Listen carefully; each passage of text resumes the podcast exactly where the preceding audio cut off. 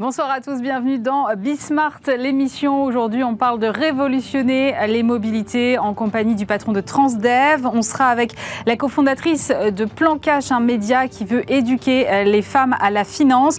On parlera commerce vertueux avec les deux cofondatrices très dynamiques de Fresh Africa. Et puis, on terminera par notre point mensuel sur les transfos des entreprises avec Arnaud de Malocène de The Boson Project qui nous présentera une directrice de l'engagement, celle de Carrefour. C'est une nouvelle fonction assez peu répandu en ce moment. Euh, qu'est-ce que ça recouvre? Euh, Quelle différence avec la RSE On en parle tout de suite.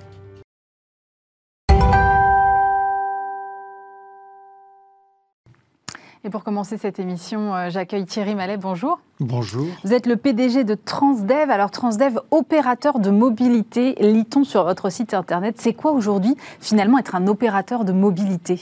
C'est-à-dire d'accompagner les gens de leur point de départ à leur point d'arrivée alors, notre métier de base, c'est le transport public, c'est des transports partagés, c'est des bus, des trams, des ferries, euh, des trains, des métros.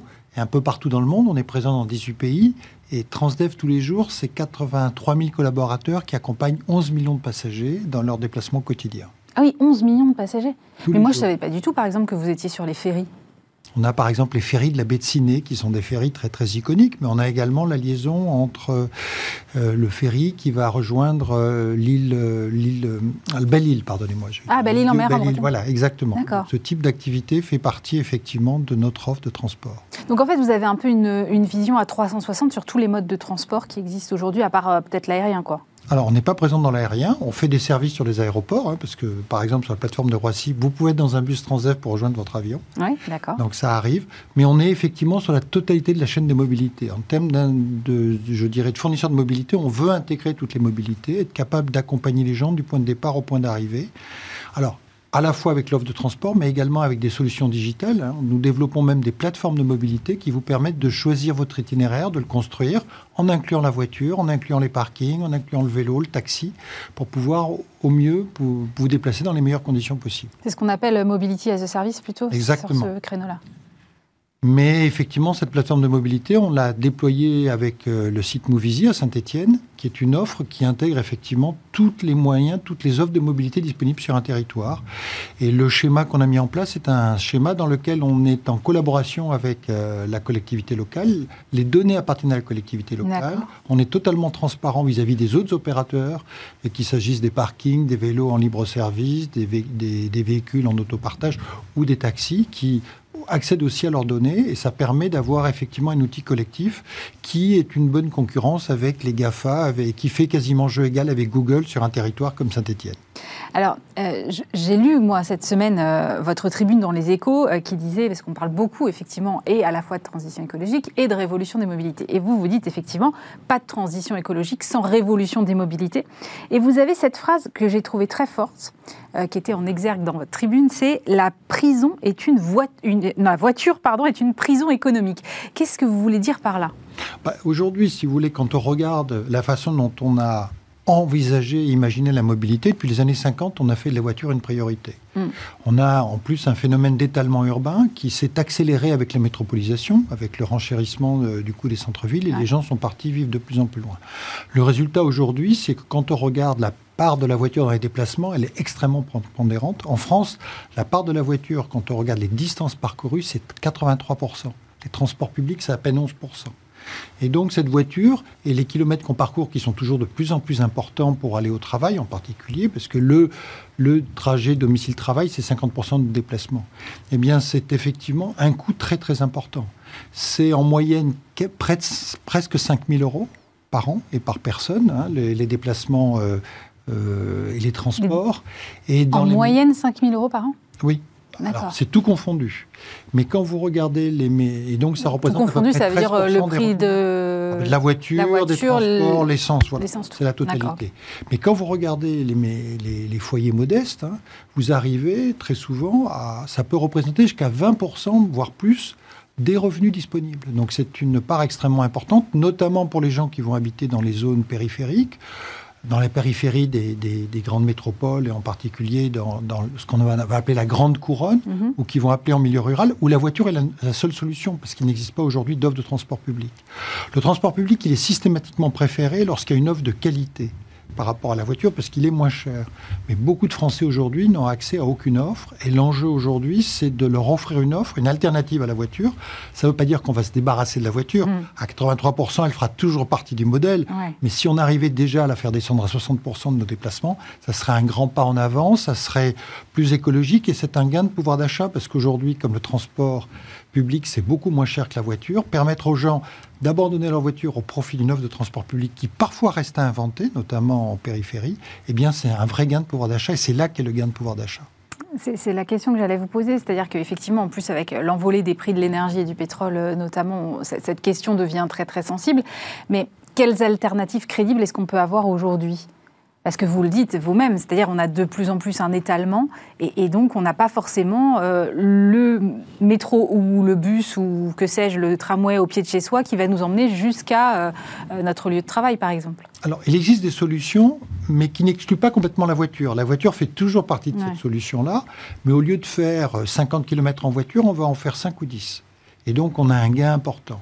Je vais vous donner un exemple. C'est par exemple le, la ligne de car qu'on a mis en place entre Créon et la ville de Bordeaux, et la métropole de Bordeaux. On est à 30 km de Bordeaux à Créon. Et euh, donc, on a mis en place des lignes de car qui vous permettent de relier tous les jours euh, la ville de, Bordeaux. Ça a été fait euh, en partenariat avec la région, de, la région Nouvelle-Aquitaine et la métropole de Bordeaux. Mmh. Et depuis le début, on a près de 1000 personnes par jour, parce que vous venez garer votre voiture sur un parking et vous prenez ce car et vous économisez 200 euros par mois d'essence en prenant le Ah, mais c'est pas négligeable. Ben oui, et tout l'enjeu, on le voit bien, on retrouve la problématique des gilets jaunes, on retrouve mm. la problématique de ces gens qui, effectivement, n'ont pas d'offre de transport et sont un peu, malheureusement, laissés pour compte. Et donc, tout l'importance aujourd'hui de structurer des offres, et c'est euh, la LOM, la loi d'orientation des, mobilités, permet justement euh, d'inventer ce nouveau type d'offres qui permettent euh, de ne pas tout à fait se passer de la voiture, mais d'en réduire l'usage de manière importante peut-être de se passer de la deuxième voiture grâce à des offres qui vous permettent en particulier de mieux connecter les métropoles et l'aire urbaine, l'aire de vie qui maintenant sont devenues de plus en plus grandes. Et, on voit très bien que les grandes métropoles, je pense à Bordeaux, mais on peut penser également à, Rennes ou à Nantes, ont effectivement des zones d'influence de 30 à 40 km. Donc c'est important d'offrir une offre de transport dans ces zones-là pour que les gens puissent venir travailler. Parce que aussi les emplois sont de plus en plus concentrés justement dans le cœur des métropoles. Euh, vous avez mentionné les gilets jaunes. Vous pensez que si on n'agit pas sur cette question de la mobilité, euh, c'est un facteur euh, d'explosion sociale? Ah, clairement, ça l'a été une fois, c'est-à-dire que l'enjeu, c'est qu'aujourd'hui, l'augmentation du prix du carburant, si vous n'avez pas d'alternative et que la voiture est le seul moyen, mm. ça devient effectivement, ça peut devenir très très difficile sur le plan financier. C'est ce qu'on avait vécu effectivement avec l'augmentation des taxes euh, au moment de la crise des Gilets jaunes. Aujourd'hui, on sent que les gens comprennent un peu mieux l'augmentation parce qu'elle n'est pas liée à une décision politique, mais elle est plutôt le fait d'une situation euh, compliquée et notamment aggravée avec euh, la, guerre entre la Russie et l'Irak. Mais clairement, on sent, pardon, la Russie et l'Ukraine, pardonnez-moi, mais on sent qu'il y a un vrai, vrai enjeu d'accompagner ces populations. Et il existe aujourd'hui des solutions pour le faire. J'ai évoqué tout à l'heure les, parkings relais, les cars express, mais il y a également euh, le covoiturage, il y a également le transport à la demande. Il y a plein de solutions différentes qu'on peut adapter aux différents territoires pour justement traiter la mobilité dans les zones peu denses. Euh, vous avez vous-même d'ailleurs publié un ouvrage sur ce thème, ça s'appelle euh, Voyage au cœur de la mobilité, c'est aux éditions du Cherche Midi, c'est paru je crois en mars dernier. Vous proposez dans ce livre un nouveau pacte environnemental et social. Sur quoi pourrait justement reposer ce pacte? Bah, il pose sur le constat. D'abord, le livre, il cherche à faire un premier constat des enjeux de mobilité que j'évoquais tout à l'heure. Le fait en particulier qu'on a une prédominance extrêmement forte de la voiture. Et que pour pouvoir effectivement sortir de ce tout voiture, alors pas en la supprimant, j'évoquais tout à l'heure passer de 83% à 60%, ça serait déjà un pas important. Ça va supposer d'abord de travailler à la bonne échelle, pas simplement se concentrer sur le cœur des métropoles comme on l'a déjà fait. Il y a déjà effectivement des solutions de mobilité et les gens qui se déplacent dans le cœur des métropoles le font avec les transports publics. Et la plupart des voitures d'ailleurs qu'on a aujourd'hui dans le cœur des métropoles sont des voitures qui viennent de la périphérie et qui n'avaient pas de solution. Et on ne résoudra d'ailleurs pas le problème de ces métropoles si on ne résout pas le problème de la périphérie. Donc la première enjeu, c'est de travailler à la bonne échelle, c'est de travailler à l'échelle du bassin de vie. Donc avoir la bonne dimension, ce qui va supposer effectivement un travail étroit entre euh, les métropoles et les régions et également les autorités organisatrices ou les, villes périphériques. Ça, c'est la première, euh, la première, je dirais, euh, la première règle. Mhm. La deuxième, c'est effectivement avoir de l'offre de transport. C'est pas en baissant le prix du transport que les gens viennent dans le transport. D'ailleurs, on le voit aujourd'hui. Ça marche pas les transports gratuits, par exemple, dont on entend régulièrement parler, le Alors les transports gratuits, ça incite les gens à les utiliser, mais ça ne fait pas venir forcément des nouvelles personnes. Euh, on le voit très bien aujourd'hui. L'augmentation du prix de l'essence n'a pas augmenté de manière très très significative la fréquentation dans nos, dans nos bus aujourd'hui. Ah parce que le choix du transport public, vous le faites parce que vous avez une offre qui est une solution pratique, qui est compétitive avec la voiture. Donc l'important pour avoir demain plus de gens dans les transports et pas simplement des gens qui marchaient à côté du transport et qui le prennent parce que c'est gratuit, c'est d'avoir une offre supplémentaire en grande couronne. Donc on a vraiment besoin d'un choc d'offres. Et pour financer cette offre, une des solutions, c'est d'ailleurs de faire payer ceux qui habitent dans le centre et qui peuvent payer, sachant que ceux qui sont effectivement dans des situations plus compliquées, les plus modestes, on a des systèmes de tarifs solidaires qui empêchent de les faire payer trop cher et qui même peuvent leur donner le transport gratuit pour ceux qui ne peuvent pas payer. Alors attendez, là vous m'avez perdu. Comment on fait payer ceux qui habitent dans le centre et qui a priori n'ont pas besoin des transports? Alors ceux qui habitent dans le centre, ils payent déjà les transports publics. Et l'idée, c'est pas de leur faire de la gratuité, l'idée, c'est de continuer à les faire payer. D'accord. Parce qu'ils peuvent tout à fait se passer de leur voiture. Par contre, si vous faites ça, vous avez des recettes que vous pouvez utiliser pour les gens qui, sont en périphérie, continuer d'offrir de l'offre. Alors que si vous faites de la gratuité sur des systèmes existants, vous vous privez d'une source de recettes qui aurait pu permettre d'étendre l'offre. L'enjeu aujourd'hui, c'est pas de faire de la gratuité pour avoir plus de monde dans les transports. L'enjeu aujourd'hui, c'est d'avoir plus d'offres pour pouvoir se passer de sa voiture. Le vrai gain de pouvoir d'achat, c'est pas de payer moins cher les transports publics, c'est d'avoir une alternative à la voiture. Aujourd'hui, 80% des Français n'ont pas le choix et doivent prendre leur voiture tous les jours. Et si on est capable d'offrir en partie une offre qui leur permette de se passer de leur voiture et de ne pas faire 50 km, d'en faire que 10, eh bien, ça sera un gain très considérable de pouvoir d'achat, une amélioration également de leurs conditions de vie. Et une amélioration également écologique, parce que quand on a des transports partagés, c'est forcément moins d'émissions. Mais ça nécessite aussi une volonté politique. À un moment, vous travaillez vous-même avec, euh, avec les collectivités territoriales énormément. Euh, est-ce qu'elles sont prêtes aujourd'hui à faire euh, les investissements nécessaires les, prévoir éventuellement les chantiers que ça peut susciter, et puis, et puis vous accompagner sur cette stratégie-là? Aujourd'hui, le dialogue, les, collectivités qu'on rencontre sont de plus en plus sensibles à cet enjeu de mobilité, à l'enjeu effectivement de desservir la totalité du bassin de vie. Mm. Et, il y a effectivement des solutions qui sont à longue haleine, qui sont forcément plus coûteuses. Ça va être le train. Le train fera partie de la solution. Les trains régionaux sont également sont une très très bonne solution pour desservir les périphéries. Mais à très court terme, on peut faire des solutions avec le car. Hein. La solution que j'évoquais tout à l'heure entre Créon et Bordeaux, elle a été mise en place en six mois. Et donc, ça suppose simplement de mettre en place des cars. Et aujourd'hui, il peut y avoir des, parkings aussi, non pour euh, Les parkings, on peut utiliser des parkings existants. Les parkings, on peut les faire dans des zones peu denses. Hein. On n'est pas obligé de les faire justement dans les centres-villes. On peut le faire sur le bord de la route. Parce qu'on ne vient pas forcément vous chercher devant chez vous. On, admet le principe que vous pouvez faire une partie de ce trajet euh, en voiture. Ou même demain, si c'est 4 ou 5 km, vous allez le faire en vélo. Et là, si vous mettez des parkings vélo, vous pouvez effectivement faire 4 ou 5 km en vélo. 50 km, vous ne les ferez jamais en vélo. Vous avez un autre exemple du côté de Saint-Arnaud?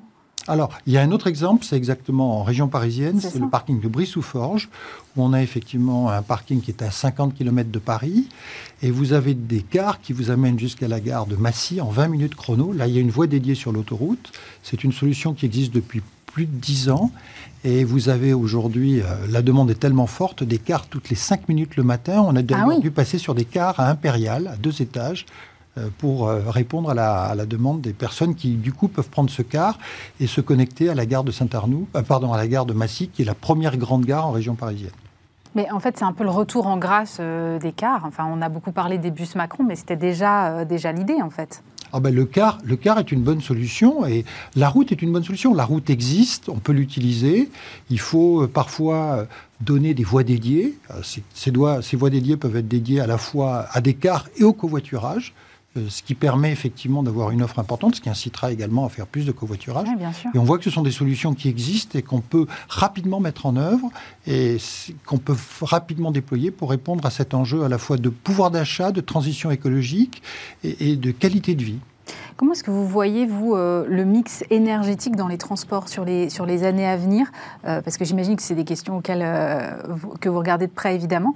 est-ce qu'on a un peu de mal à y voir clair entre les véhicules électriques qui restent un peu chers, qui posent le problème du rechargement, les véhicules hydrogènes dont on ne sait pas très bien encore aujourd'hui quel sera leur, leur déploiement? Quels sont les choix technologiques que vous, vous faites? Alors, au niveau, alors on est dans une, la vision effectivement des bus et des cars, hein, dans une vision un peu particulière. Clairement, l'électrique, c'est une très très bonne solution pour les bus urbains.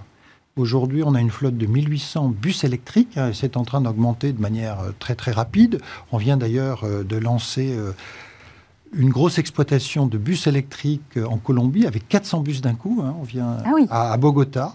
Euh, qui est notre plus grosse opération avec des bus électriques. Et on voit que c'est une solution qui a été mise en place en, un an et demi. Hein. On a construit un nouveau dépôt pour accueillir ces bus.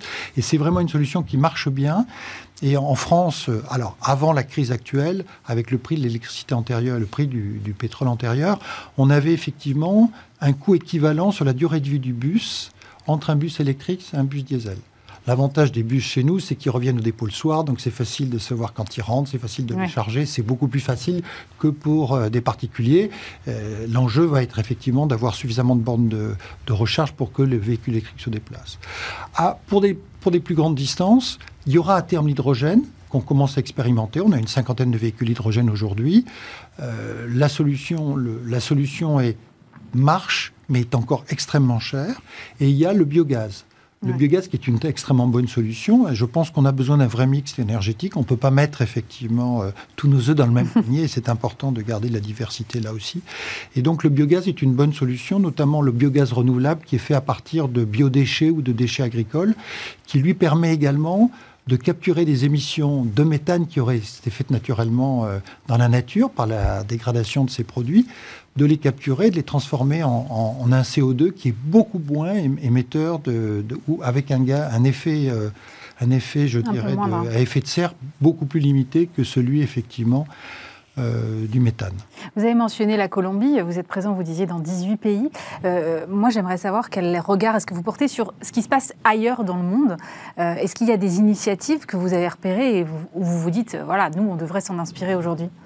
Ah ben, les, belles initiatives, c'est le passage électrique, c'est le passage au biogaz. On vient de le faire à Göteborg avec 400 bus euh, nouveaux. Voilà, il y a un mélange d'ailleurs à Göteborg, euh, en Suède, de bus à la fois électriques et de bus biogaz. On vient de lancer ces 400 bus électriques euh, en Colombie. En Colombie, on a aussi un BRT, c'est-à-dire un bus en site propre qui traverse toute la ville et qui transporte tous les jours 2,5 millions et demi de personnes, c'est-à-dire l'équivalent des RER A et B avec des bus. Alors c'est des bus de 27 mètres, des bus Des bus de 27 mètres, Oui, des biarticulés.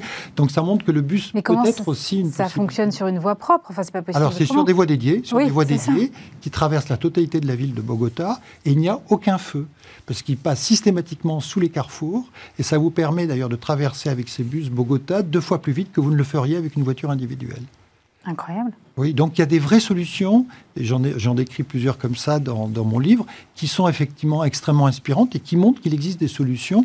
Après, il faut les adapter à chaque territoire en fonction des attentes, des besoins du territoire, mais qu'il existe plein de solutions qui permettent effectivement de limiter l'usage de la voiture et de s'en passer.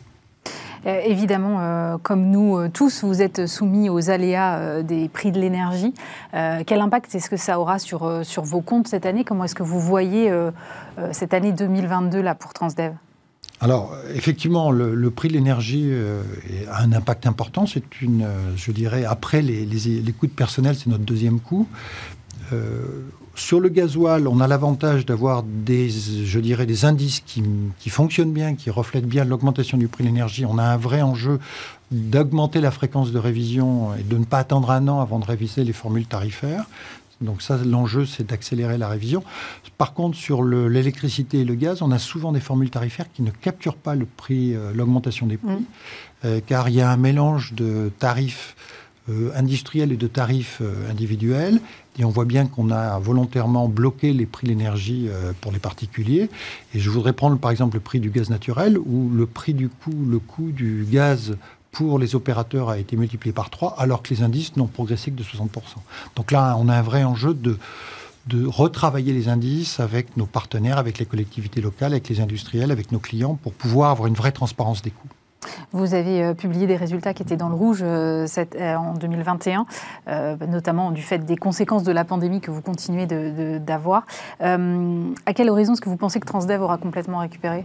Alors, l'an dernier, on était positif en résultats opérationnels récurrents. C'est vrai. L'impact négatif, il vient d'un impairment, donc du goodwill résiduel qui avait été créé au moment de l'acquisition, de la fusion en fait entre Transdev et Veolia Transport, et qui, qui effectivement n'était plus euh, soutenable compte tenu de la crise qu'on traversait aujourd'hui, puisqu'on compare effectivement ces survaleurs euh, aux résultats futurs, et avec l'incertitude qu'on avait, on a décidé effectivement euh, de passer un impairment sur un certain nombre de survaleurs, ce qui nous permet de nettoyer un petit peu le bilan de Transdev. Mais les résultats récurrents étaient déjà positifs l'an dernier et cette année, on espère effectivement être positif également. Merci beaucoup Thierry Mallet. Je rappelle que vous êtes le PDG de Transdev. Merci d'avoir été avec nous. Merci.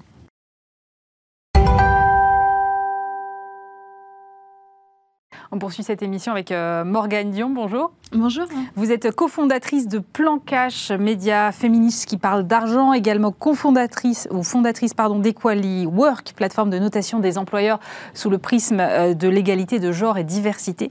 Et vous dites parler d'argent, c'est euh, souvent comme aller chez le dentiste, c'est inconfortable. Est-ce que vous pensez aujourd'hui encore que finalement les femmes ont un problème avec le fait d'aborder les questions d'argent? Alors, je pense pas que ce soit les femmes qui aient un problème avec euh, le fait d'aborder les questions d'argent. Je pense que c'est l'inverse. Je pense que c'est l'argent qui a un problème avec les femmes. Ah bon? Parce que euh, il y a beaucoup de biais, il y a une éducation qui est très genrée euh, et qui en fait repousse les femmes. On apprend aux femmes que l'argent c'est pas fait pour elles.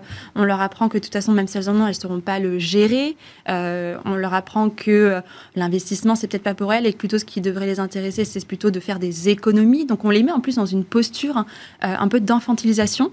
Euh, donc c'est en ça où je pense que c'est pas tellement les femmes qui sont fâchées avec l'argent, euh, mais plutôt l'argent qui doit trouver un nouveau moyen euh, de parler aux femmes. et ça, c'est moins vrai chez les hommes, vous pensez? C'est absolument moins vrai. Euh, quand on prend les, magazines, euh, donc si on prend des magazines qui sont destinés essentiellement aux hommes, 72% mm. des conversations qui concernent l'argent dans ces magazines, ça va être pour leur parler de la nouvelle application d'investissement, de rentabilité. Voilà, on, s'adresse à eux comme à des experts qui connaissent ce sujet et on leur donne des informations concrètes. 90% des magazines euh, qui parlent d'argent aux femmes vont leur parler euh, de, euh, euh, de comment faire une économie, dépenser moins d'argent, faire les soldes, etc. C'est pas du tout le même discours qu'on adresse à, l'une et aux autres, et forcément, ça engendre derrière des comportements qui peuvent être différents quand il s'agit de gagner et d'investir de l'argent. Mais je veux dire, les, les programmes scolaires à l'école sont les mêmes, qu'on soit homme ou femme. Comment est-ce qu'on explique aujourd'hui que les femmes, elles aient une culture financière moins importante, moins développée que les hommes? Alors, il y, a plein de réponses évidemment à cette question. Euh, la première, c'est que c'est vrai, il faut quand même en prendre conscience, les femmes ont développé une forme de déficit de confiance quand il s'agit de l'argent. Euh, elles ont moins confiance, elles se lancent euh, moins vite, moins fort dans l'investissement. Mais pourquoi? Parce qu'en fait, pendant toute leur enfance, c'est ce qu'on leur a inculqué. Je parlais des magazines, mais l'éducation, c'est pareil. Aujourd'hui, quand on grandit, on a ces images, on voit hein, à la télé, etc., on a ces images de femmes qui sont dépensières et c'est le modèle à atteindre. J'aime beaucoup parler de pop culture hein, sur ces sujets-là parce mm. que ça parle à beaucoup de monde. Euh, et si je prends des références euh, qui vont probablement parler à, plein de gens, euh, Carrie Bradshaw dans Sex and the City, par exemple, qui est le personnage qu'on est censé vouloir être mm-hmm. et qui est rendu sexy euh, aux yeux des femmes, mais aussi des hommes d'ailleurs, euh, elle est sexy notamment parce qu'elle ne sait pas gérer l'argent. Elle ne peut pas acheter son appartement parce qu'elle a acheté trop de chaussures. Et en fait, c'est ces modèles-là qu'on va pousser euh, vers les femmes et qui va alimenter ce déficit de confiance qu'elles ont. Mais vous pensez qu'il faudrait revoir ça et pourquoi pas intégrer des briques dédiées à l'école, par exemple. C'est vrai que je réfléchissais, même à l'école, on n'a pas aujourd'hui, euh, dans les programmes scolaires, de, de cases où on apprend à gérer son budget. Ça n'existe pas, ça. Absolument. Ah, moi, je suis absolument partisane euh, du fait de réintégrer euh, pour, pour, tout le monde, hein, pour le coup, euh, des briques de, de, gestion d'argent, de négociation de salaire, de gestion de budget, de comment on fait ses impôts, de comment est-ce qu'on investit de l'argent, les différents produits bancaires, etc. Et aujourd'hui, ça, ça, manque clairement. Ce sont des choses qui sont pratiques dans la vie de tous les adultes et malheureusement, ce à quoi l'école ne, nous, prépare pas. et je pense effectivement que ce serait des modules qu'il faudrait remettre dès le lycée. Alors, c'est marrant, vous parlez de, produits financiers. Je suis tombée sur cette étude de mars dernier, le Cercle de l'épargne, qui publie une étude sur les inégalités hommes-femmes concernant l'épargne pour la retraite. 72% des femmes n'ont jamais entendu parler euh, du PER, contre 63% chez les hommes. Ça fait quand même un écart de 9 points.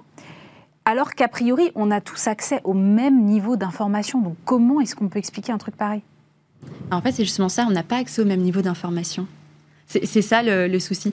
Euh, quand vous allez voir votre conseiller ou conseillère bancaire, euh, cette personne-là va être elle-même biaisée euh, dans son rapport à, ses clients ou à ses clientes et ne va pas du tout proposer les, mêmes, les mêmes produits. Là, on parlait du, du, plan d'épargne retraite, mais ça va être le cas pour d'autres types d'investissements. En fait, on va proposer des choses beaucoup moins risquées, on va proposer des choses beaucoup plus classiques aux femmes, et ça, c'est seulement quand on leur en propose. mais au-delà de ça, les femmes non plus vont pas forcément se tourner parce que elles ignorent parfois juste que ça existe. Euh, parce que encore une fois c'est ce que je disais on, ne les a pas poussées on leur a pas enseigné à aller chercher cette information là ou en tout cas cette information ne se trouve pas dans les cercles euh, dans lesquels les femmes puisent euh, leurs connaissances et c'est très intéressant parce que nous du coup on organise beaucoup de formations c'est un des piliers chez Plan Cash et on pose des questions aux femmes. Quand on fait ces formations on leur pose des questions pour savoir quelles sont leurs principales problématiques concernant le Par exemple, si vous faites des premiers pas dans l'investissement euh, bancaire, quel est votre, votre premier problème? Et on leur propose tout un tas de réponses. Dans les réponses, il y a notamment euh, je n'ai pas confiance, etc.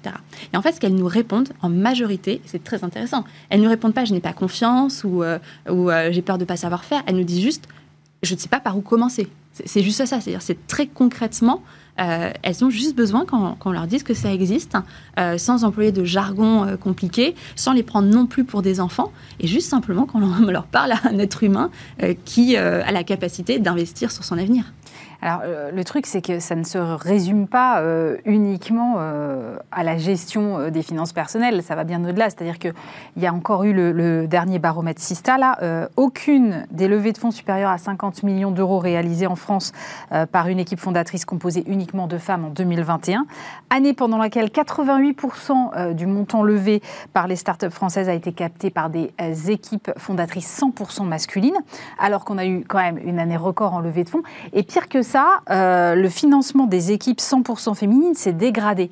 Donc, au-delà de, donner un meilleur accès aux femmes, il y a, d'autres choses à changer. C'est tout l'écosystème qu'il faut, euh, faut un petit peu secouer aussi, non? Absolument. Alors sur le cas particulier de, de l'investissement, il y a effectivement plusieurs problèmes qui se posent. Le premier étant euh, les biais euh, qu'il peut y avoir chez euh, les équipes d'investisseurs, les biais, les VC, etc. on sait notamment par plusieurs études que les investisseurs ne posent pas les mêmes questions aux femmes ou aux hommes lorsqu'ils viennent pitcher. Aux femmes, on va les mettre dans des postures d'échec. on va leur dire si vous échouez, comment allez-vous réagir? Si vous rencontrez tel problème, comment est-ce que vous allez faire pour vous en sortir? Alors que les hommes, on leur pose des questions sur leur perspective de réussite. En fait, quand vous allez réussir ça, c'est quoi la prochaine étape? C'est quoi les étapes que vous allez mettre en place pour atteindre tel objectif de croissance, etc. C'est pas du tout la même posture. Déjà, elles sont pas du tout les mêmes questions. Ce qui veut dire que dans l'esprit des gens qui interviewent les entrepreneurs et les entrepreneuses, il n'y a pas du tout la même projection. Ça, c'est un premier point. Le deuxième point, c'est que c'est vrai aussi aujourd'hui encore euh, que les femmes qui entreprennent, elles entreprennent encore beaucoup dans des secteurs euh, qui ont de moindres potentiels de croissance financier. Aussi parce qu'il euh, y a une ségrégation euh, des métiers et des activités et que les femmes vont beaucoup plus entreprendre dans des, des industries de services, sur l'éducation, etc. Et les hommes beaucoup plus sur de la deep tech, sur de l'industrie. Or, il s'avère que la majorité des fonds sont quand même plutôt sur ces activités-là. Et donc, il y a ça aussi qui rentre en jeu. Mais ça veut dire qu'on en revient à l'éducation, c'est-à-dire qu'il faut aussi pousser les femmes à aller vers ces filières-là à un moment. Absolument. Alors là, du coup, on, voit, on fait vraiment le tour de toute la question, et c'est vrai que c'est très imbriqué. Il y, a, une responsabilité des gens à titre individuel, des institutions, de l'éducation nationale, de, l'éducation qu'on donne à nos enfants dans nos foyers aussi. Euh, c'est vrai qu'aujourd'hui, euh, alors ça a un petit peu évolué, euh, mais ça reste encore très faible. Les femmes s'orientent beaucoup moins vers les carrières qu'on dit STEM, donc Science, Technology, Engineering et Mathematics, mm. qui sont aussi aujourd'hui les carrières dans lesquelles il y a le plus d'argent, euh, pour tout un tas de raisons. Elles ont moins de rôle modèle. Les enseignants, encore une fois, sont biaisés, vont moins les pousser dans ces carrières. Euh, ce qui est intéressant à savoir, c'est quand elles sont diplômées, mine de rien, elles, sont moins nombreuses à aller dans des, métiers euh, sur ces sujets-là. Elles vont plutôt retourner dans l'enseignement parce qu'elles ont inconsciemment conscience que euh, le secteur est aussi très biaisé en leur défaveur et que ça va être très compliqué pour elles. Et d'ailleurs, on, le sait, au bout de, de 10 ans, la moitié des femmes sortent en fait de ces activités de toute façon et elles changent de carrière. Parce que malheureusement, j'ai envie de dire, euh, le secteur est encore très euh, masculinisé et donc a une culture qui n'est pas très inclusive. Est-ce que quand même vous n'avez pas le sentiment que la nouvelle génération a un peu moins ces problématiques-là et ose davantage notamment réclamer une négociation de salaire ou ce genre de choses? Aujourd'hui, les femmes demandent encore moins euh, de salaire que les hommes. Hein. C'est, euh, euh, j'ai plus le pourcentage exact en tête, mais je crois que c'est quelque chose dans, dans la 40% et quelques des hommes qui demandent de négocier leur premier salaire, compte à peine 20% et quelques des femmes. mais c'est parce que c'est pareil, c'est un exercice qu'on leur a pas appris à faire. Aux hommes non plus, mais aux hommes on leur a appris à être audacieux. Et donc, du coup, ils, ont moins peur de la prise de risque. Ils y vont plus vite et, et, plus fort. Alors que les femmes, elles ont beaucoup plus de crainte quant à la réception euh, que ça va euh, générer chez leur interlocuteur, et à juste titre, parce qu'une femme qui négocie, elle est perçue comme plus autoritaire, elle va être perçue comme moins facile à travailler avec. Et donc, du coup, inconsciemment, on se projette moins dans l'exercice parce qu'on sait que derrière, il y a un coût social qui, va s'ajouter et qu'il euh, est très difficile à surmonter ce coût social. Qu'est-ce que vous conseillez, par exemple, aux femmes qui viennent vous voir et qui vous disent, bah voilà, par exemple, euh, clairement, j'arrive pas à, négocier mon salaire, je sais pas faire, j'ose pas frapper à la porte de mon manager? Mmh. Alors la première chose, c'est qu'on leur apprend à identifier les obstacles, parce que quand on négocie et qu'on est une femme, on fait face à des obstacles qui sont spécifiques à notre genre, que les hommes ne vont pas rencontrer. Par exemple, ce que je viens d'expliquer, le coût social de la négociation, euh, qui est beaucoup plus fort chez les femmes que chez les hommes. Donc déjà, on leur explique un petit peu le contexte, parce qu'il faut vraiment comprendre où on est pour trouver des parades et des solutions aux mm. problèmes spécifiques. Ça, c'est la première chose. La deuxième, c'est qu'on leur apprend à se décomplexifier de l'argent, justement. Donc, euh, moi, je fais des exercices où, euh, de manière très claire, je dis en plein milieu de, de, la formation, je veux gagner plein de thunes, je veux faire plein de thunes et j'en ai pas honte. Et je pense que c'est un discours qu'il faut généraliser euh, beaucoup plus parmi, parmi les femmes. et ensuite, on leur apprend des techniques. Il faut rationaliser, en fait, cet exercice vraiment. il faut trouver de l'information, il faut se préparer, il faut savoir combien gagnent les autres, combien gagnent les hommes. parce Au même poste pour les mêmes postes, parce qu'on a tendance à plutôt, quand, déjà quand on ose demander à ses collègues ou à ses amis combien elles gagnent, on va plutôt demander aux femmes, parce qu'on va être plus à l'aise dans l'exercice. Sauf que comme c'est les hommes qui gagnent plus, oui, finalement, euh, ça ne nous apprend pas grand-chose. exactement. Donc c'est plutôt aux hommes euh, qu'il faut poser la question. Mais il faut d'ailleurs que les hommes fassent partie de cette conversation. C'est absolument euh, primordial. Donc on leur apprend à les poser les questions. d'ailleurs, pour les aider, nous, on a mis en place chez Plan Cash un, formulaire où vous pouvez renseigner de manière anonyme votre salaire avec tout un tas d'informations. Et ensuite, vous avez accès à toute la base de données. Donc on a à peu près un millier de salaires comme ça. C'est gratuit, c'est accessible en ligne et ça peut vous donner une idée sur votre marché ou sur votre métier d'à peu près quelles sont les conditions. Voilà. Et ensuite, je disais ben, des très spécifiques euh, sur comment est-ce qu'on annonce le montant, comment est-ce qu'on calcule déjà le montant qu'on veut demander, euh, comment est-ce qu'on l'annonce, comment est-ce qu'on défend son discours, euh, comment on se prépare aux différentes questions, aux scénarios qui peuvent aussi arriver pendant la négociation. Donc voilà, c'est beaucoup de préparation. Merci beaucoup Morgane Dion. Je rappelle que vous êtes la cofondatrice de Plan Cash.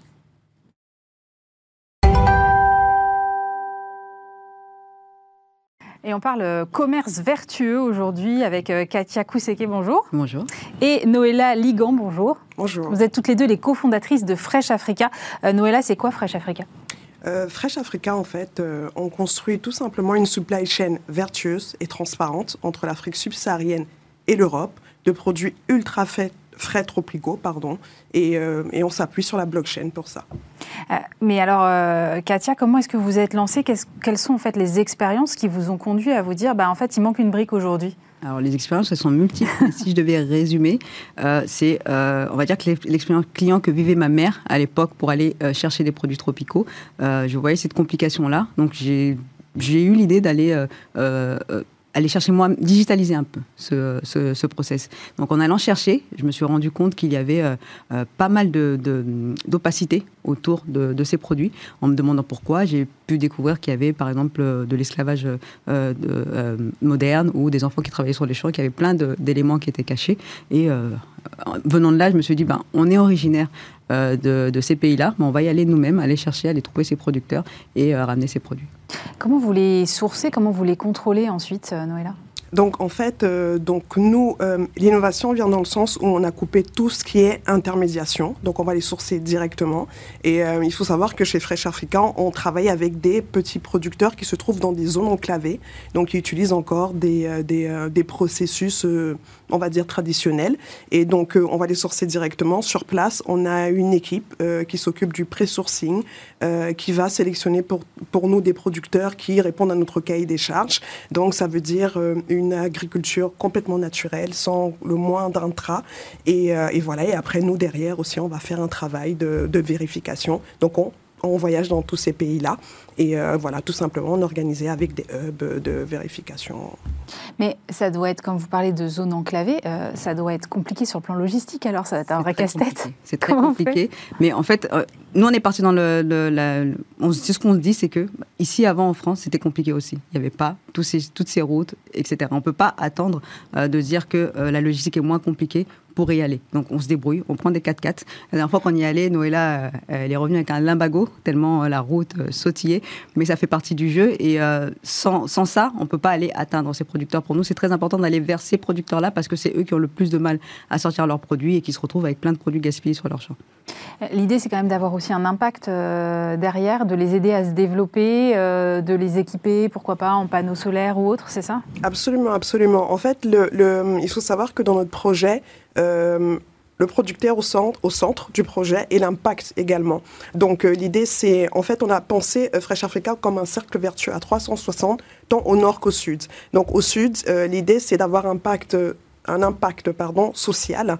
Donc euh, déjà, c'est des produits qu'on source au prix juste, euh, c'est important. C'est le prix du producteur, les prix. Euh, on estime qu'ici, on ne discute pas le prix de la baguette, donc il n'y a pas de raison qu'on discute le prix du producteur, en fait, quand il nous le propose. Et donc, et, et on va beaucoup plus loin. Ça va un impact bah, sur place aussi, c'est ne pas partir en laissant les producteurs. Donc c'est un accompagnement dont, effectivement, comme on a dit, améliorer leurs conditions de travail en fournissant des équipements et pourquoi pas aller plus loin avec euh, bah, des constructions de crèches et tout ça. Et c'est pour ça qu'on a lancé entre autres la les NFT.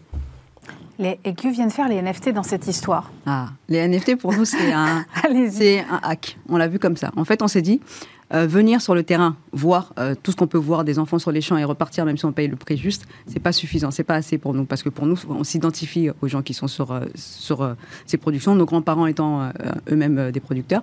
Donc ce qu'on s'est dit, c'est qu'on ne veut pas venir avec le sac de riz de Kouchner comme à l'époque. Mm. Donc qu'est-ce qu'on peut faire sans rentrer dans la charité? Donc on a décidé de, bah, d'utiliser encore une fois la technologie et toujours la blockchain pour ça. Donc on a mis en place un NFT qui permet en fait à nos contributeurs, d'une part, de pouvoir participer à, euh, bah, toutes les décisions qu'on pourrait prendre sur place. Et euh, d'autre part, bah, une NFT, quand on la vend, on reçoit de l'argent. Cet argent-là, on va pouvoir l'utiliser pour faire toutes ces constructions dont Noël a parlé, pour équiper euh, tous ces producteurs et pourquoi pas demain devenir un garant pour un producteur qui veut aller prendre une microcrédit. Donc voilà. La, blockchain, c'est important aussi en matière de traçabilité, j'imagine. Absolument. vraiment, la blockchain, euh, pour nous, intervient pour la, euh, dans ce qu'on dit, on, appelle la transparence et la traçabilité. Il faut savoir qu'on est quand même dans un secteur ultra sensible, qui est le secteur de l'agroalimentaire. Donc, euh, admettons que, bah, comme c'est déjà arrivé par ailleurs dans le passé, qu'il y ait des scandales, des scandales. Et donc, cette blockchain-là nous permet en fait de remonter tout simplement de la filière et savoir où il y a eu un problème. Et c'est aussi une blockchain qui nous sert, bah, qui va servir dans les, transactions avec les producteurs. Donc elle, elle intervient vraiment à toutes les étapes de la chaîne de valeur. Vous êtes euh, incubé donc à la fois à Station F et, à Ringis. Vous venez de faire une, une, levée de fonds en crowdfunding. Euh, où en est exactement le projet aujourd'hui? Le projet là, il est bien. Donc, euh, euh, il avance bien. On est assez contente. Ça fait euh, peu, bah, un an et deux mois aujourd'hui, en fait, notre deuxième mois d'anniversaire dans cette année. là, on va aller chercher le B2, B2B maintenant. Au départ, on a fait notre MVP sur du B2B, B2C. Mhm. maintenant, on va aller ouvrir, aller chercher donc de la quantité pour pouvoir aller sourcer plus de producteurs, etc. Donc, d'où l'incubation. Exactement. D'où l'incubation à Rungis aussi, parce que nos, nos clients B2, B2B, ça va être tant des chefs, des chefs gastro, mais aussi des gros grossistes qui se trouvent à Laringis ou euh, euh, les fournisseurs de grossistes en fait. Donc euh, là, ce qu'on fait, c'est on ouvre ce, ce, pan-là et on commence à, on travaille avec eux sur notre, notre outil qui leur permet d'avoir toutes les infos justement que cette, cette blockchain va, va leur redistribuer. Où sera Fresh Africa dans 5 ans? Ah. Fresh Africa sera partout dans le monde. c'est vraiment l'objectif. Notre objectif, c'est d'être une, une, première licorne à impact, n'est-ce pas? Avec un, lien avec, avec Voilà, la première licorne à impact avec un lien entre l'Afrique et, et l'Europe. Euh, et, voilà, donc euh, Fresh Africa, dans 5 ans, c'est ça, on est partout, on distribue partout. Euh, on couvre toute l'Afrique subsaharienne, en sachant que chez nous, c'est la saisonnalité importante. Donc, donc l'idée, c'est vraiment d'ouvrir tous ces pays-là. Et on suit, par exemple, la saison des pluies et fournir tous ces pays. Et, et voilà. Bon, bah, chouette programme. Merci beaucoup, Noëlla Ligan et Katia Kousekeko, fondatrice de Fresh Africa.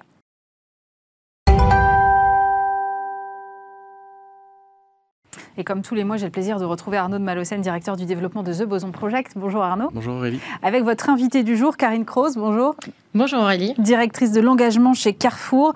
Euh, Arnaud, pourquoi ce sujet? Pourquoi une direction de l'engagement alors que d'habitude on est habitué aux directions de la RSE plutôt?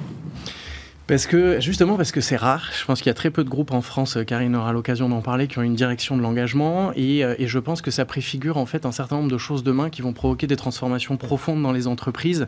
Euh, c'est finalement le symptôme de, de, la situation dans laquelle sont les entreprises aujourd'hui. Elles sont à la, à la croisée d'une multiplicité d'injonctions qui sont économiques, qui sont sociétales, etc. Et du coup, leur gouvernance doit évoluer dans ce sens-là pour répondre à ces enjeux-là. On attend des entreprises qu'elles aient un certain impact. Euh, du coup, euh, impact qui sera euh, économique, impact qui pourrait être environnemental, impact qui pourrait être sociétal, qui va beaucoup plus large que la RSE. Et du coup, derrière ce type de direction-là, je pense demain sera quelque chose de généralisé qui permet aux entreprises de travailler leur alignement sur ce qu'on appelle les 3 P, People, Planet, Profit. Euh, très concentrés sur le people et le planète euh, et qui seront peut-être à même de scanner les euh, plans stratégiques de chacune des BU pour qu'elles répondent à un certain nombre de critères.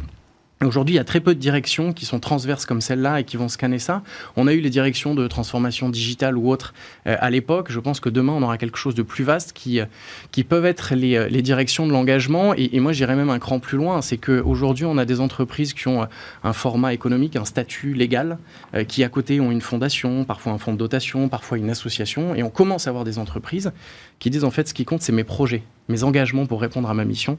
Et dans mes engagements pour répondre à ma mission, il y aura mon volet économique, mais il y aura aussi les actions de ma fondation et d'une association. Et ces véhicules juridiques passeront au second plan et c'est les projets portés par exemple par une direction de l'engagement qui prendront le dessus. Et un collaborateur pourra bosser à la fois euh, dans une BU euh, qui vend euh, des, des, produits et en même temps, deux ans après, en mobilité, travailler sur des projets qui ont un impact sociétal, qui n'ont pas forcément une visée économique, sans pour autant passer dans la fondation, changer de contrat, etc. Donc on, je trouve que ça préfigure un peu l'entreprise de demain. Après, il ne faut pas que ça ça reste en surface, mais...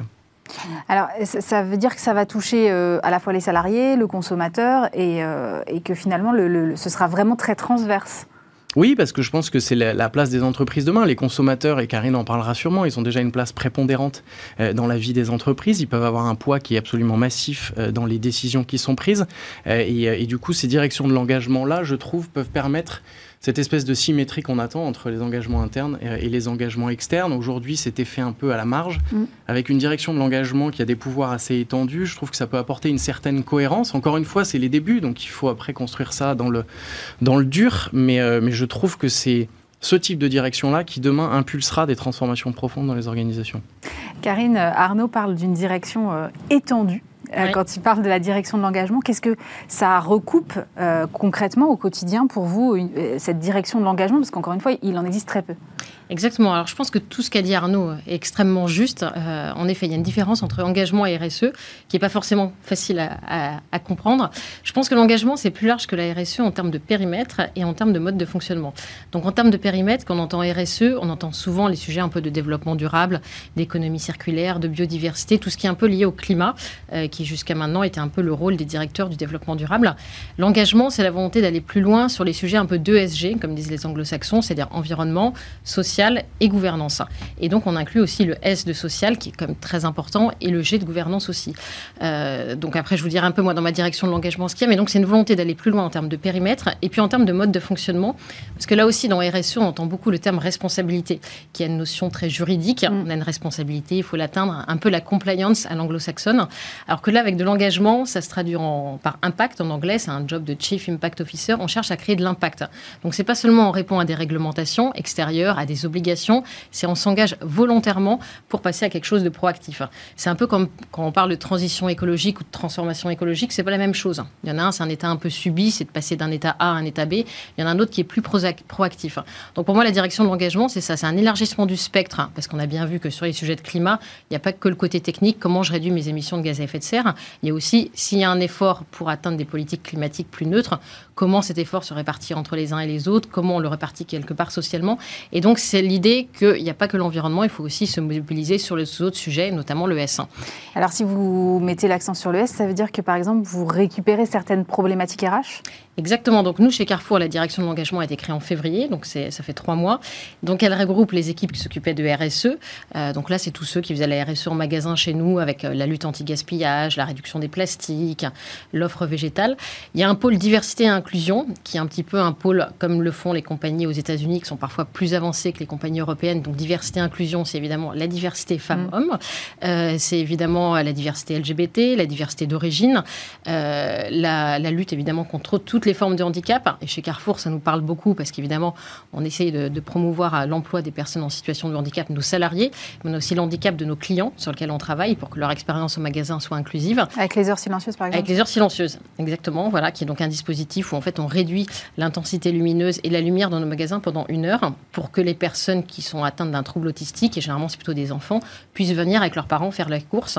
Et donc ça, évidemment, c'est très plébiscité par nos clients parce qu'ils euh, ont envie que leurs enfants puissent venir avec eux faire des courses. Donc voilà, pour revenir sur cette direction de l'engagement, il y a la RSE, il y a la diversité et l'inclusion, il y a les sujets de solidarité et de fondation, parce que ça aussi, on le voit avec les crises actuelles, le Covid il y a deux ans, l'Ukraine de nos jours, les grandes entreprises sont amenées à se mobiliser. Nous, chez Carrefour, on avait débloqué un, fonds d'urgence, ça a fait plein d'actions pendant le Covid, on s'est mobilisé évidemment euh, pour les réfugiés ukrainiens en Pologne et en Roumanie. Et puis après, un sujet marque employeur, parce que là, c'est ce que disait aussi euh, Arnaud, il y a un sujet, en effet, les jeunes valorisent beaucoup le sujet d'engagement de l'entreprise, et donc on le lit aussi en se disant qu'il faut que ça se reflète dans notre marque employeur, que les gens soient conscients de toutes ces actions qu'on fait euh, au titre de l'engagement. Mais c'est en effet quelque chose de très neuf, parce qu'à ma, à ma connaissance, je pense qu'il y a trois entreprises dans le CAC 40 qui ont une direction de l'engagement. Euh, il y a la BNP qui a été assez précurseur, il y a L'Oréal, et puis désormais, il y, a, il y a Carrefour. Donc en effet, c'est ce que disait Arnaud, c'est le début d'un mouvement qui, je l'espère, sera voilà, Comment, comment, vous fonctionnez au quotidien? Parce que vous avez euh, des problématiques qui relèvent plutôt de la RSE, plutôt d'autres DRH. Est-ce que vous avez supprimé la RH et la RSE ou ou comment est-ce que vous interagissez en fait avec, avec les autres directions si vous les avez conservées? Ah, Elles sont évidemment conservées, beaucoup plus nombreuses que nous, parce que sur un groupe comme Carrefour, la DRH est évidemment une direction très forte, euh, qui a beaucoup de, travail à faire. Donc l'idée, c'est de circuler de manière, j'allais dire, la plus intelligente possible, un peu comme les directions RSE, qui généralement dans les entreprises ont un peu un rôle d'impulsion, de lancer des projets, d'essayer d'être un peu le, poil à gratter. Puis quand le projet fonctionne, ben après, c'est déployé de partout dans l'organisation. Et nous, c'est pareil sur les sujets de diversité et inclusion. C'est évidemment toutes les équipes RH qui s'en occupent au quotidien. Mais nous, on est là aussi pour essayer de leur apporter notre regard de comment ça s'implique avec les autres sujets et comment on peut continuer à, essayer d'aller plus loin. Et après, on s'appuie surtout sur tous les outils internes pour diffuser ces sujets euh, d'engagement. Mais oui, parce qu'il euh, faut que ça passe euh, par la culture et qu'à un moment, ça aille jusque de chez vous, jusque à celui qui est dans le rayon. Exactement. Donc comment est-ce que vous, vous l'influez, cette, cette culture-là? Alors ça, je pense qu'on a, on a deux types de réponses. On en a une première sur les outils, auxquels je crois beaucoup, mais qui ne résolvent pas tout non plus. Donc on a d'abord la politique de rémunération. Euh, chez Carrefour, on est assez novateur, c'est-à-dire que tous les bonus à des cadres dirigeants ont une partie indexée sur la politique RSE les résultats RSE. Et ça, je pense que tous ceux qui nous écoutent, quand ils sont patrons de filiales de mm. business, savent que quand le bonus a une partie RSE, tout d'un coup, ils commencent à regarder. On fait plus attention. Quel est l'indicateur de biodiversité, l'indicateur de diversité homme-femme C'est un vrai moyen de faire bouger les choses. On a notre comité d'investissement, comme dans tous les grands groupe qui valide ou pas les investissements du groupe. Et là aussi, on a une fiche RSE. C'est-à-dire qu'avant de valider un investissement, on regarde quel est son impact en termes de gaz à effet de serre, etc. Donc ça, c'est des outils très utiles. Et puis je pense que c'est la culture interne surtout. Euh, donc moi, je viens d'arriver chez Carrefour il y a trois mois et je pense que la grande chance de Carrefour, c'est d'avoir une RSE qui est très ancrée sur le, le terrain, très ancrée client. C'est-à-dire qu'on fait de la RSE pour plaire à nos clients. On le fait pour nos clients. Et ça, je pense que c'est quelque part la force de ce modèle. On n'a pas tant besoin de convaincre ça nos patrons d'hypermarché. Quand on fait une initiative qui fonctionne RSE et que ça permet d'avoir plus de clients, mais ils en sont ravis. Et c'est vrai qu'il y a beaucoup d'initiatives. Les heures silencieuses, on en parlait. On fait des paniers anti-gaspillage avec Too Good To Go. On fait plein d'initiatives où ça plaît à la fois à nos clients et donc ben, à nos opérationnels parce qu'ils voient bien l'intérêt de. Donc je pense que c'est ça un peu la, la différence et cette notion d'engagement un peu plus nouvelle, nouvelle ou modernisée, c'est de se dire on fait de la RSE pour créer de la valeur et donc de la valeur pour nos clients. Et c'est là où ça reste pérenne et où tout le monde se l'approprie et où la personne qui est en rayon, bah, quand on fait des paniers anti-gaspillage, ils sont ravis de voir que des clients viennent pour ça et que voilà, ça augmente euh, le nombre de clients en magasin. Euh, c'est intéressant ce que vous racontez parce qu'en fait, euh, ça montre bien que, in fine, quand même, ça reste la création de valeur qui, qui, est importante à vos yeux. C'est pas on ne fait pas ça juste euh, pour afficher des valeurs sur un carton. Exactement. Alors nous, on est, moi en tout cas, j'en suis intimement convaincue, tous ces sujets-là créent de la valeur. Un sujet qui nous parle, je pense, à toutes les deux. Il y a beaucoup de gens, la diversité femmes-hommes. Mm. On ne fait pas ça dans un souci compassionnel parce qu'on se dit, tiens, les femmes représentent 50% de l'humanité, il faut les promouvoir. Non, on fait ça parce que ça apporte de la valeur. Ça apporte de la valeur d'avoir des regards différents, que ce soit d'une femme, d'une personne d'origine étrangère. Tout ça apporte de la valeur. Donc on le fait parce que ça crée de la valeur. Nos paniers dont je parlais, Too Good To Go, mm. euh, vous avez dû voir, ils ont été élus euh, parmi les 100 entreprises euh, qui vont faire l'avenir par, le Times récemment. Donc c'est des paniers où nous, quand des fruits et légumes arrivent à une ou deux jours de leur date limite où on sait qu'après ils ne seront plus mangeables, au lieu de les jeter, on les vend à moitié prix. Et donc évidemment, bah, nous, Carrefour, ça nous permet de vendre même à moitié prix des choses qu'on n'aurait sinon pas vendues. Et de l'autre côté, il y a des clients qui sont bien contents de trouver un panier, généralement c'est 3-4 euros au lieu de 12. C'est à peu près ça l'ordre de grandeur. Et on l'a segmenté. Maintenant, on a un panier classique, on a un panier légumes et un panier viande. Et c'est vrai que le panier viande, par exemple, il y a des gens en France qui ont du mal à acheter de la viande de manière très fréquente. Ils viennent pour le panier viande. Et c'est là où c'est un peu cette RSE qui crée de l'impact, ça crée de la valeur pour tout le monde. Il fallait juste savoir la capacité de créer ce miedel qui est assez vertueux. Donc on a toute une série d'initiatives comme ça. Le VRAC, on en parlait avec Arnaud juste avant l'émission. On a lancé un magasin qui fait du VRAC à Montesson. Euh, donc là aussi le VRAC, donc vous le voyez, c'est les grandes, les grandes, grandes colonnes. Grandes colonnes où mm. on peut donc acheter en VRAC. Évidemment, il y a un impact environnemental, c'est-à-dire qu'il y a beaucoup moins d'emballage, plastique, papier, etc. Et il y a aussi un impact pour le consommateur parce que vu que côté industriel il y avait moins d'emballage, on arrive à vendre ça moins cher. Euh, donc le consommateur s'y retrouve. Il peut prendre des plus petites quantités euh, parce qu'il y a à la fois des choses de grande consommation et des produits un peu de niche. Si vous voulez acheter des pralines roses pour un dessert, vous n'allez peut-être pas acheter un paquet d'un kilo, vous avez besoin de 100 grammes et ça permet d'aller à la juste consommation. Et donc là encore, c'est quelque part win-win des deux côtés. Donc nous, c'est à ça qu'on travaille chez Carrefour, d'essayer vraiment de trouver des, des, outils qui créent de la valeur pour nos clients et donc in fine, euh, voilà, pour tout l'écosystème. Vous êtes rattaché au COMEX? Oui. Oui, alors ça aussi, je pense que c'est un, sujet fort. C'est-à-dire que bon, on connaît tous le mode de fonctionnement des entreprises. Mm. Euh, c'est plus facile quand on est au comité exécutif de porter une politique. Et puis, je pense que ça correspond aussi au souhait de notre PDG Alexandre Bompard de montrer que ces sujets d'engagement, on voit à part entière dans les décisions stratégiques de l'entreprise, autant que la direction financière, la DRH, toutes les autres directions. Et donc, c'est un signal fort. Et là aussi, je pense que c'est un signal en interne et en externe que désormais ces sujets font partie intégrante de notre stratégie et de notre modèle d'entreprise. Euh, euh, vous dites sur ces sujet d'engagement que euh, la grande distribution, c'est le monde de demain. Qu'est-ce que ça veut dire concrètement? Alors moi, je suis arrivée, donc euh, avant, je travaillais chez Veolia et je suis arrivée il y a mmh. trois mois chez Carrefour. Je pense que parfois, on a une image de la grande distribution un peu surannée. On imagine la grande distribution à l'ancienne dans les années 60. Et moi, ce qui me frappe depuis trois mois, c'est à quel point on est le monde de demain euh, dans la grande distribution et notamment chez Carrefour. C'est-à-dire que si on veut chez Carrefour avoir des clients qui viennent chez nous, il faut se mettre aux grandes tendances de demain, toutes les tendances de consommation qu'on vit tous euh, toute la journée. Donc il y a par exemple le digital, parce qu'on voit tous que le digital révolutionne nos modes de vie. Euh, donc Carrefour, par exemple, forme ses 300 000 salariés en trois ans. Ça, c'est quelque chose d'assez novateur. Je pense qu'il n'y a pas tant d'entreprises que ça qui vont former 300 000 salariés donc en trois ans, en trois ans, donc 100 000 chaque année. C'est un effort colossal, mais c'est vrai que ça va changer la donne. On a acheté un terrain sur le métaverse assez tôt en début d'année, donc là aussi on est plutôt précurseur. On installe des, des bornes de recharge électrique sur nos parkings. Ça aussi c'est assez novateur, tout le monde ne le fait pas en tout cas à cette échelle-là, de se dire on voit bien que la consommation va évoluer en matière d'automobile de, et donc on installe des bornes de recharge. Un autre sujet, c'est l'offre de produits végétales, euh, ce qu'on appelle le vegan ou le plant-based en anglais. Là aussi, on a de plus en plus de consommateurs qui veulent manger euh, des produits végétaux. Et donc, on se développe beaucoup. On a lancé, par exemple, un concours d'innovation euh, auprès de start-up du monde entier en leur disant, voilà, pour présenter de nouveaux produits et euh, les trois meilleurs seront commercialisés chez Carrefour. Et donc on est en train de, de, regarder, parce que le jury aura lieu en juin, et on a un nombre de réponses incalculable. Et ça aussi, le vegan, c'est une tendance de demain. Et puis toujours sur les sujets d'inclusion, auxquels on croit beaucoup. Donc vous en parliez tout à l'heure avec les heures silencieuses. Euh, c'est un sujet aussi qui est tout à fait central de comment on fait en sorte que nos magasins soient inclusifs, que tout le monde puisse venir chez nous, quelle que soit leur situation. Donc on a fait les heures silencieuses pour les personnes autistes. On a des caisses prioritaires on essaye d'améliorer hein, constamment le fonctionnement fonctionnement. Et on a encore plein d'autres initiatives. Donc c'est pour ça que moi, c'est ce qui me frappe en arrivant chez Carrefour, à quel point ce secteur est un secteur qui se réinvente et qui est par définition quelque part dans, dans le monde de demain. Donc voilà, je trouve que c'est ça qui fait l'intérêt et je pense que c'est ça qui fait aussi la fierté des, des 300 000 personnes qui travaillent chez Carrefour, qui sont très fiers de travailler dans ce secteur qui est tout le temps en évolution. Arnaud, euh, qu'est-ce que ça vous inspire? Est-ce que vous pensez que ce type de modèle va être amené à se développer? C'est un peu ce que vous disiez en introduction, mais vous en avez vraiment la conviction? Moi, j'en ai la conviction. Après, tout le monde ne le fera pas sur le même mode. Il va y avoir la, version bullshit et puis il va y avoir la version. Ah, c'est toujours le risque, le purpose washing.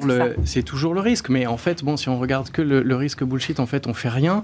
Mm. Euh, moi, je pense que euh, finalement, euh, la, RSE, aujourd'hui, elle est en train de se faire dépasser dans les entreprises. Nous, on, on vient nous voir énormément pour ces sujets-là en disant, en fait, j'ai besoin de remettre un peu les engagements de mon entreprise, savoir où est-ce que je veux avoir de l'impact, comment je peux transformer mon métier, comment je donne du sens à la transformation de mon métier. Mm. Un acteur du BTP, est-ce qu'il doit faire le même béton demain? Non. Comment est-ce que vous mettez en mouvement les gens dans cette entreprise-là. Donc il y, a un truc finalement qui pour moi est précurseur de demain. Il y a des entreprises qui y sont déjà et qui sont parfois, pas les plus grosses.